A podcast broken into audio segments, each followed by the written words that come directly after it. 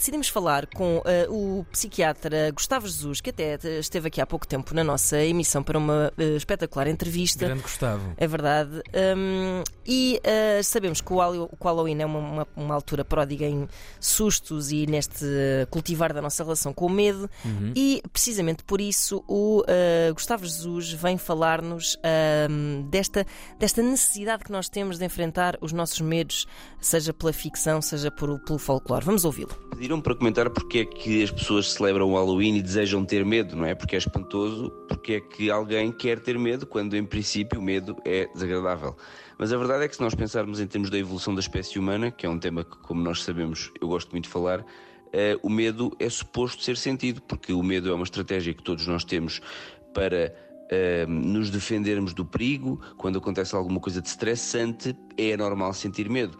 Claro que durante dezenas de milhares de anos a espécie humana evoluiu uhum. e o medo era relativo a coisas agudas, uh, um predador, uma queda, uma iminência de morte. E hoje em dia a nossa vida mudou muito, nós felizmente não nos deparamos com estes perigos iminentes de morte a todo momento, mas vivemos sobretudo algum stress crónico e há alguns autores que advogam que nestes contextos é normal que as pessoas queiram sentir stress agudo quando o seu dia a dia é de stress crónico, porque isso é regulador em termos fisiológicos e até Uau. em termos emocionais. Portanto, o, o, o, o, procurar um susto para que se sinta medo agudo pode estar relacionado com a necessidade de regular fisiologicamente e psicologicamente as nossas emoções, porque é para sentir um medo agudo que nós estamos preparados.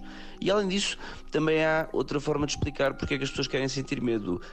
Um, isso também já foi falado na última vez que estive aí nas manhãs da 3 e está relacionado com o facto de as pessoas procurarem às vezes emoções alternativas àquelas que estão a sentir para regularem as suas emoções. Bom, muito mais haveria para falar sobre muito isto, mais. mas, mas já foi incrível. Divirtam-se e bom Halloween. Para ti também. É incrível, obrigado, Gustavo Jesus, obrigado, psiquiatra, ele próprio fã de cinema uhum. de terror, confessou-me aqui sim, depois sim, à saída da nossa entrevista e autor do livro 300 mil anos de ansiedade. Leiam-no já agora uh, para perceberem esta e outras nuances da nossa Estás a precisar de um bocadinho complexa. de medo? Eu adoro pregar sustos. Posso pregar uns sustos? Uh, eu essa parte das Estás partidas. Estás a precisar combater dos... o teu lado crónico? Não, eu consigo gerir isso. Consigo, consigo. consigo. Estás sem tempo a ver filmes? Posso ajudar a fazer? Não, mas eu consigo sempre ver um ou outro filme, deixa estar.